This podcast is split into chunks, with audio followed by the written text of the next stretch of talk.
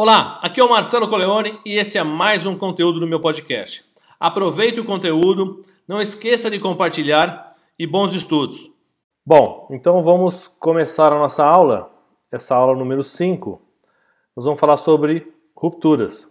Existe uma cultura disruptiva que ela tem alguns, alguns elementos importantes. Dentre os elementos, ele tem que ter uma conexão forte. Uma empresa que tem cultura disruptiva, cultura disruptiva não é desmontar a empresa, é criar, inovar e sempre buscar inovação. A 3M é um exemplo disso. A Apple é um exemplo disso. Que ela fomenta melhorias contínuas no seu processo para sair na frente. Então, os competidores acabam saindo atrás. E aí é uma decisão de cada um falar: eu quero sair na frente ou quero esperar é, alguém se manifestar para poder seguir as novas tendências. Então, reconexão é a gente olhar para colaboradores e clientes. A parceria estratégica para a criação de culturas disruptivas, ela vai se balizar em dois, em dois cenários, os colaboradores e os clientes. Toda rupção, rupção ou, ou ruptura de, de processo, ele vem de uma necessidade de mercado. Então, o cliente é importante para isso e ele só é validado, só é executado se eu tenho colaboradores engajados e tenho uma cultura forte para isso. Então esses dois elementos vão nortear essa cultura, mas eu preciso olhar para cliente e preciso olhar para colaboradores. Então as parcerias estão aí. Eu tenho uma parceria de um lado com o cliente, do outro lado com os colaboradores. E nós vamos falar sobre a cultura disruptiva, o que ela é de fato, quais as, os elementos que são importantes e que são observados e as vantagens que a gente tem nessa cultura e algumas ferramentas que a gente pode aplicar nas empresas. A gente já falou de ferramentas que da década de 50, da década de 40, da década de 30, que ainda são muito válidas hoje e são é, é, culturas disruptivas que existem em algumas empresas. Eu vou mostrar um exemplo para vocês já já. Então, a oportunidade está aí, onde você a gente consegue reconectar clientes e colaboradores para promover essa inovação, essa criatividade. Então, uma cultura disruptiva, ela tem em seus os seus benefícios a inovação direta. Inovação e criatividade. Toda, toda inovação ela é uma ruptura de um processo ou uma readaptação de um processo ou algo novo que até então não existia. E essa, essa cultura da, da disruptiva traz inovação, traz criatividade, as pessoas pensarem diferente em processos onde já estão estabelecidos, mas posso fazer melhor, posso fomentar a geração de melhoria nos processos, então a criatividade é muito forte. Curiosidade, eu gosto muito de saber o porquê das coisas. Então, quando eu olho uma, uma, uma startup, quando eu olho uma, uma, uma empresa, eu começo a perceber o que está por trás daquilo. Então, o Waze, o que está por trás do Waze, o Uber, o que está por trás do Uber, o Airbnb, o que está por trás de uma Apple, de uma 3M.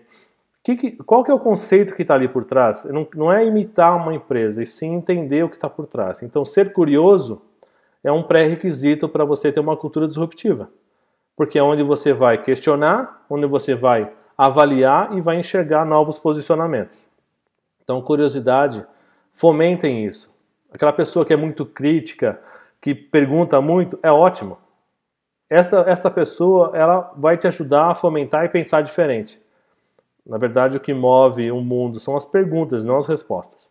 Então, quanto mais você tiver e ressaltar essa questão de, da curiosidade, de fazer pergunta, mais você consegue é, montar esse ambiente dessa cultura disruptiva. Outra coisa é a experiência do cliente. Por que o cliente é importante? Porque é ele que vai dar todo o direcionamento. Não adianta eu ter uma ideia super maravilhosa, excelente, que eu acho fantástica, mas o cliente não, não quer. O mercado não aceita. Então a experiência do cliente é fundamental. Então você está conectado com o cliente, entender o que ele está pensando, principalmente nesse novo, novo cenário, novo normal, ou o que quer que seja, é, as pessoas estão começando a ter novos comportamentos. Então é importante a reconexão com o cliente para você entender quais comportamentos esses clientes têm agora e qual é o impacto no meu produto, no meu serviço. Então, experiência com o cliente, conexão direta. A gente fala muito de captar cliente, captar cliente, mas o quanto é importante você manter o cliente. O cliente é um parceiro que já está ali, ele já te conhece, é fácil. A gente já falou nas aulas anteriores, tanto de, de custo quanto de receita sobre isso. A gente soluciona um problema no mercado, né? Hoje todo mundo se fala de dor, né? Quais as dores eu consigo resolver? Quais são as dores do meu mercado? Como, como é que eu consigo resolver? Isso é importante para você fomentar a discussão dos colaboradores internos para gerar a disrupção que você precisa. E lembre-se lá da primeira aula do equilíbrio, né? Esforço e recompensa. O esforço de uma pessoa não pode ser a recompensa de outra. Então essa parceria estratégica, seja interna de colaboradores ou seja com seus clientes, elas têm que ter ganha-ganha. Caso contrário, é uma questão de tempo. Porque se eu, eu tenho um esforço de alguém e a recompensa vai para outra pessoa, essa pessoa que faz o esforço não tem, não tem interesse e motivação para continuar. Então, aí que está os elementos, alguns dos elementos que eu achei mais importante comentar com vocês para avaliar o benefício que tem a cultura disruptiva numa empresa. Então, tendo esses, esses benefícios, a gente vai ver algumas ferramentas Existem várias ferramentas de mercado, inúmeras ferramentas. Eu coloquei alguns exemplos aqui. Então, a estratégia de Walt Disney é uma. Os seis chapéus do pensamento é outra ferramenta. Design Thinking é outra ferramenta. SWOT, Canvas, Kaizen, inúmeras ferramentas que fomentam a ruptura de processo. Que a única, única diferença é que essa, essa ferramenta sem uma cultura ela não é valorizada, ela não é usada na maneira que você precisa. Então, usar o SWOT, usar o Kaizen, mas se você não tem uma parceria com colaboradores, não tem a fomentar é, é, o processo de fomentar a inovação e a criatividade com eles, nada adianta. Então, pensem na, na cultura e da cultura vocês trazem para a ferramenta. Essas ferramentas, eu, vou, eu gosto, eu vou, poderia falar de todas aqui. Eu quero falar de duas específicas. Duas muito interessantes, que eu acho que abrem um, um pouco a cabeça para a gente pensar e entender um pouco mais o que, que é essa cultura disruptiva. A primeira delas é de, de uma pessoa que nasceu em 1901 e morreu em 1966, com 65 anos, que criou o Walt Disney. Uma empresa que quase faliu, foi reconstruída, mas ele tinha alguns princípios. Diz a história que ele tem, ele tinha, ele tinha três papéis né, pessoas que saíram da organização que contam, então é, o mérito, eu não sei para quem passar esse mérito, mas o, o, a questão é o seguinte, é, o Walt Disney tinha três papéis, ninguém sabia com que papel ele chegava na empresa naquele dia. Então, ele papel de sonhador, onde ele tudo é permitido. Viagem é permitida. Tudo o que eu posso é permitido. Ele tinha um outro papel do crítico, que é, opa, que que é, como é que eu consigo derrubar essa, essa ideia? Tudo do contra, tudo para tentar mostrar que a ideia não é, não, é, não é viável. E o realista que a analisa e põe em prática. A sequência, algumas, algumas literaturas falam de uma sequência diferente, outras nessa sequência. A outra sequência é que eu sonho, do sonho eu vejo se é viável na parte realista da coisa, e aí vem a parte crítica para poder minar o máximo que puder. Então, se você olha para Walt Disney, e eu tenho uma história verídica, a minha esposa, ela foi quando ela tinha 13 anos, faz um bom tempinho. E o mesmo brinquedo, exatamente igual a gente foi três anos atrás. Passaram-se trinta e tantos anos, exata, exatamente igual cuidado, pintadinho, tudo bonitinho. Quem já foi para Disney sabe o que eu estou falando. Então, é um processo que eles, eles fomentam isso de maneira natural. Então, eles criam processos novos, sonhos, né? pela necessidade de, de, de, de atrair as pessoas, pelo, pelo propósito deles, mas eles avaliam criticamente e realizam se for viável. Então, isso é uma, é uma metodologia. Então, se você quiser usar essa metodologia na sua empresa, você pode fazer isso. Tem empresas que fazem é, três células. Uma que é a célula do, do desejo, do sonho, né? Que eu vou colocar todas as possibilidades possíveis. A outra é a célula que só vai criticar, vai tentar derrubar ao extremo aquilo lá. E a outra é o que vai executar, ver se é viável ou não, a partir do momento que já passou pelas duas. É uma estratégia, é uma ferramenta que funciona. Bom, esses três é uma ferramenta e ela é super simples. É, é uma ferramenta só de você interpretar situações. Não tem nenhum conhecimento técnico, não tem nenhuma necessidade específica de mestrado, doutorado, especialização, zero. É você ter esse conceito. Ó, pode sonhar à vontade, sem limite. Você tenta derrubar o máximo que você puder. Coloca todos os empecilhos que você enxerga, para que a gente consiga acertar, resolver essas dores que você está criando e colocar em prática. Então, essa é uma das ferramentas. A segunda ferramenta, que eu gosto bastante também, e também não precisa nenhum, nenhum diploma de faculdade, nada, é os seis chapéus do pensamento. O que, que ele fala? Ele fala que a gente pode usar uma única equipe fazendo seis, ou você subdividir pessoas para fazer os seis. Aí depende da tua necessidade. Mas cada chapéu, ele tem uma característica. O chapéu branco, ele vai trazer todos os dados e fatos necessários. Então, tudo que ele tem de informação é real, palpável, para aquilo que você está vendo. O outro, ele é muito emocional, intuitivo. Ele vai viajar sem ter preocupação com o porquê das coisas. Ele vai trazer, da mesma forma que o Walt Disney, ele vai trazer elementos para você pensar, intuitivo e emocionalmente. Então ele vai jogar um monte de coisa, um monte de ideias. É aquela pessoa que vai fomentar mas não quer saber se vai dar certo ou não. Ele vai trazer. O terceiro, que é o verde, ele é da criatividade, inovação. Então é o famoso brainstorm. É como é que, como é que eu gero criatividade e inovação? Como é que eu fomento isso nas pessoas? Esse é o único papel deles é só criar. E se a gente fizesse desse jeito e desse jeito, e aí começa a criar possibilidades. O amarelo e o preto, eles são de crítica.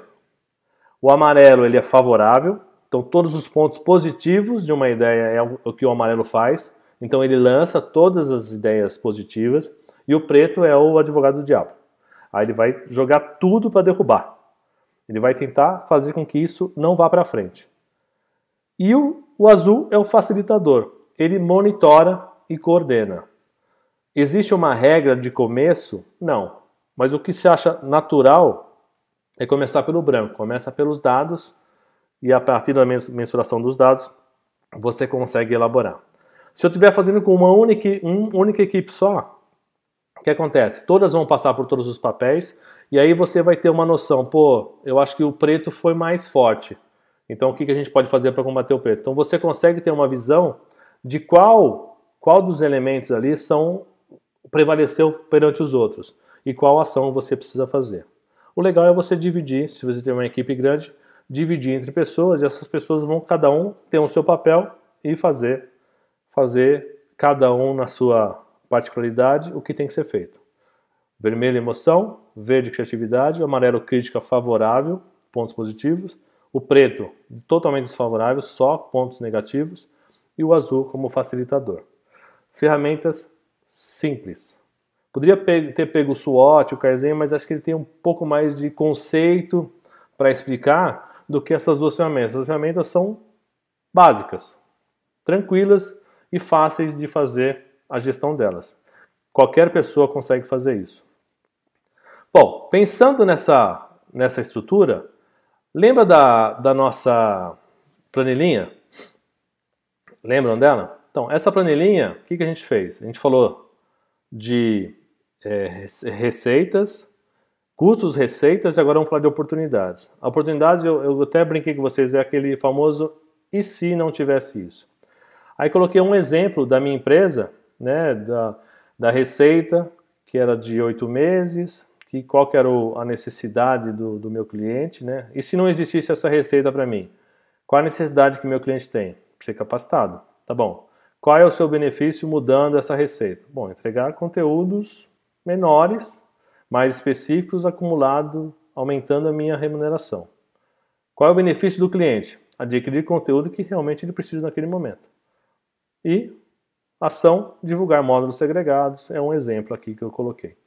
E aí, como é que você faz isso na sua empresa? Todos os processos. Que processo você tem hoje? Imagine o seguinte, se o meu trabalho fundamental é esse, vamos supor que eu tenho 80% da minha receita é um produto que eu faço ou um serviço que eu presto. E se esse produto sair de lá? O que acontece? Não é para você tirar o produto, mas é como é que você consegue melhorar esse produto para que ele possa ser mais forte. Vocês sabem que a empresa, quando depende de um único cliente ou depende de um único fornecedor, é um risco que ela assume. É um risco grande. Eu já vi empresas falindo por causa disso. Então, ou porque um cliente deixou, rompeu um contrato e a dependência daquele cliente era muito grande, ou eu tinha uma dependência de um fornecedor muito forte para atender, atender meus contratos e esse fornecedor, por algum motivo ou outro, ele deixou de me atender. Então, as empresas quebram por isso. Então, o processo de inovação é você constantemente olhar para a sua empresa, olhar para os processos e falar o que, que eu posso melhorar nele. E se esse processo deixar de existir?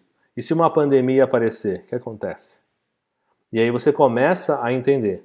Lembre do ganha-ganha. Os dois lados aqui são importantes. Quais os benefícios? Se eu só vejo o benefício para mim e não para o outro lado, essa parceria não vai existir. Mesmo internamente como colaborador. Por mais que você pague o salário da pessoa, que você esteja todo o direcionamento, CLT, tudo direitinho, mas ela não veste a camisa. Ela não vai dar o seu melhor. Para dar o seu melhor, tem que ter custo-benefício para as coisas. Então, é o famoso ganha-ganha. E aí você cria as ações. Para tudo. Para tudo. A Apple faz isso. A 3M faz isso. Vocês, várias empresas que vocês conhecem hoje fazem isso. As startups só fazem isso, gente.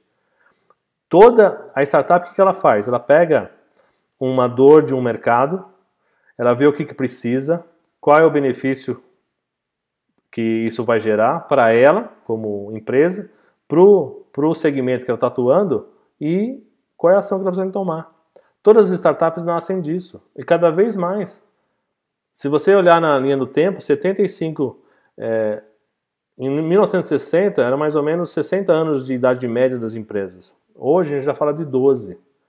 E já se fala que as maiores do Standard Poor's 500, lá em 2027, vão ter 75% delas, ou elas vão se reestruturar, ou elas vão deixar de existir. Porque não é viável em função da evolução da tecnologia. Então, isso, além de ser algo importante para a tua empresa, ela é extremamente necessário para você se manter vivo no mercado. Para você inovar, sair na frente. Aí a gente fala do, do oceano azul e oceano vermelho. Se você não fizer isso, você segue as pessoas, você fica sempre no oceano vermelho. Se você começa a ter uma cultura disruptiva, olhar para os seus processos e começar a enxergar novas possibilidades, começar a ficar antenado com clientes, com as pessoas, isso vai gerar para você uma melhoria. E essa melhoria vai fazer com que você saia na frente. Aí é o oceano azul e não o oceano vermelho. Então, aqui preencham isso. Se precisar de alguma coisa, tem o meu contato, manda lá. Mas é muito simples. Aquelas duas ferramentas são é só uma maneira de pensar diferente. É uma maneira que boa parte das empresas ah, elas morrem porque eu acho que minha, minha ideia é fantástica e eu não tenho ninguém para combater ela e eu vou atrás até o final e acabo morrendo porque o mercado não aceita. Simples, como as coisas deviam ser. É, é um, tanto é tão simples que esse negócio já existia há muito tempo. Ninguém está inventando a roda aqui. As startups viram isso e estão acelerando esse processo, cada vez mais. Mas Walt Disney, a Apple já faz há muito tempo isso. Né? As novas empresas de tecnologia, todas que surgiram, têm isso no DNA delas, na cultura delas. O grande problema é a gente trazer isso para as organizações tradicionais.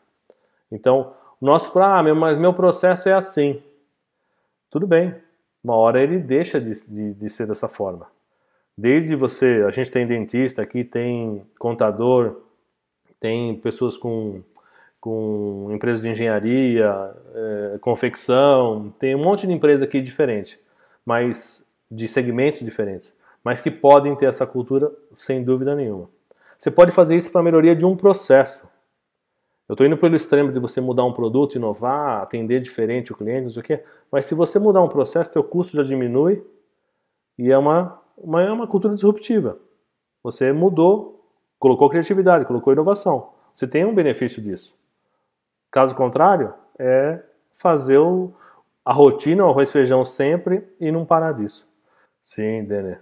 É, inovação e reinvenção o tempo todo. Infelizmente, a gente vive numa situação onde não, a gente não pode mais ter o privilégio de parar. Eu gosto muito de um exemplo que eu tenho de, uma, de um palestrante, me, desculpem, vai me faltar o nome, que eu assisto muita coisa, eu acompanho muita gente.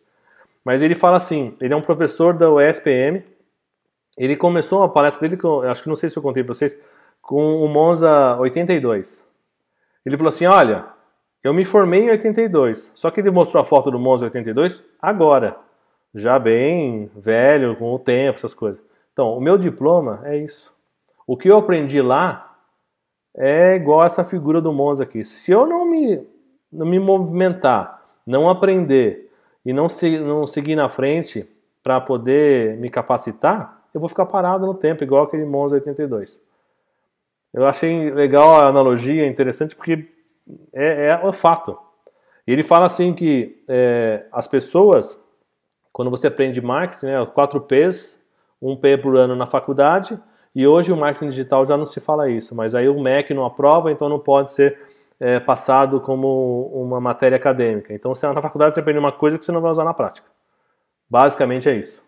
Né? Ou você vai usar conceitos, mas de fato, muita coisa você vai ter que aprender por fora da faculdade para poder exercer é, um exemplo no caso de marketing, por exemplo.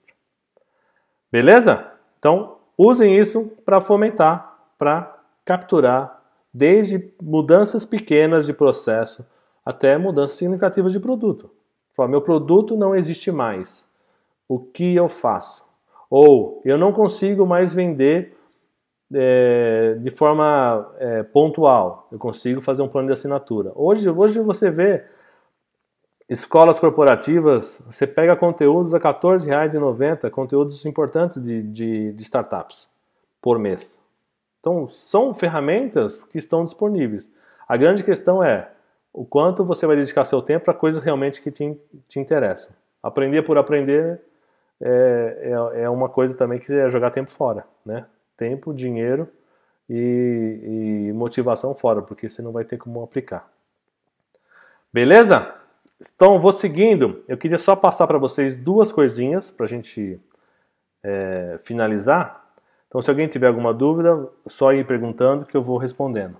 Então, desses cinco módulos, essa é uma série, parcerias estratégicas, a gente falou de conceitos, a gente falou de, de dos, dos, benefícios da parceria estratégica, falamos de é, custo, parcerias para custo, para inovação e agora para ruptura. Então, ruptura, o que, que eu faço? Eu me conecto com os clientes, porque os clientes vão me dar a base, a informação necessária de entrada para eu trabalhar essa cultura interna na minha empresa. Se eu tiver mais funcionários, se eu estiver sozinho, mas eu preciso ter essa conexão com o cliente. Sem isso, é um tiro no escuro. É, uma, é um desejo que talvez seja só meu e que não, não vingue no mercado porque o mercado não aceita. Então, pense nesse balanceamento, correto? E aí, é, a gente acaba essa série quem não assistiu essa série está toda gravada no YouTube, é só entrar lá, todas as lives foram gravadas, as cinco aulas gratuitas. É, entrem, entendam o contexto, elas têm a sua certa independência. Uma coisa ou outra que está linkada na aula 1, que é de contexto, onde eu falo dos equilíbrios, falo do propósito, do Golden Circle, do Simon Sinek e assim por diante, tá certo? É, hoje temos a democratização do conhecimento, da tecnologia, cloud, etc., que facilita a inovação. Temos que investir na cultura da inovação, sem dúvida, Daniel. Você tem está coberto de razão. A gente é o long life learner, né, o learning, que a gente não vai aprender, parar de aprender nunca. A gente vai continuar nesse processo para sempre. Porque a inovação vem, a tecnologia vem, a provocação existe cada vez mais. Tanto é que a pandemia fez com que 47% das pessoas que não usavam a internet começassem a comprar pela internet pela primeira vez. Então é um processo de ruptura. E ela é uma ruptura forçada. Agora, se eu essa ruptura forçada, eu sigo o que, tão, o, que o mercado me, me impõe. Mas que tal você direcionar a ruptura? Porque às vezes é importante você direcionar. E aí você faz o processo diferenciado. Existe uma empresa chamada VI, VEE. É uma empresa que eu, recentemente eu assisti a palestra desse cara. Ele, ele criou uma empresa de benefícios. Imagine que os benefícios das empresas são benefícios de alimentação. Né? Você recebe o VR, o VA lá e vai comprar o seu alimento. Ou vai gastar no restaurante ou vai comprar no supermercado. O que, que ele fez? Ele pegou uma plataforma e colocou processos totalmente é, é, tecnológicos, onde eu escolho o poder de escolha do, do funcionário aonde eu vou aplicar aquele valor. Eu quero aplicar na saúde, porque eu uso muito a saúde. Eu quero aplicar, porque eu, vou, eu, eu levo meu almoço para o escritório, então eu não preciso comer fora. Então eu vou usar em outras coisas.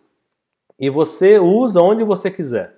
Se você vai num estabelecimento que não aceita, você usa pega o, o cupom, tira uma foto e automaticamente ele te reembolsa. Olha, olha que, que flexibilidade, olha que quebra.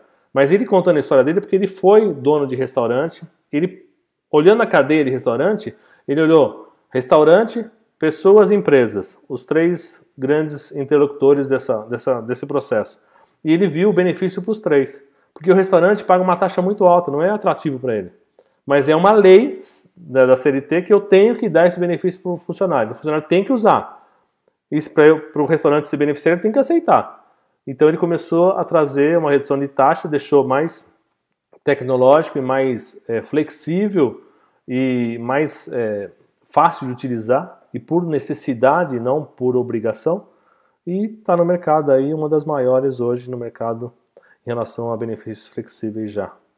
Se alguém quiser constar, chama VEE. Certo? Bom, próxima série, liderança. A gente vai falar sobre liderança. Só que é, nós vamos continuar com esses conteúdos de meia hora e 45 minutos de, de conteúdo gratuito, para vocês entenderem. Não é para vender curso, tá certo? Isso não é para vender curso. Os meus cursos são diferentes, são é, segregados disso. Isso aqui não estou falando, assiste, você vai ver o complemento no curso. Boa parte do meu curso está aqui, boa parte, ou a, a, o, grande, o grande coração dele. O que não está é a parte prática e algumas coisas específicas, mas está tudo aí. Eu acho que tudo que vocês saem daqui vocês conseguem usar na prática. Um abraço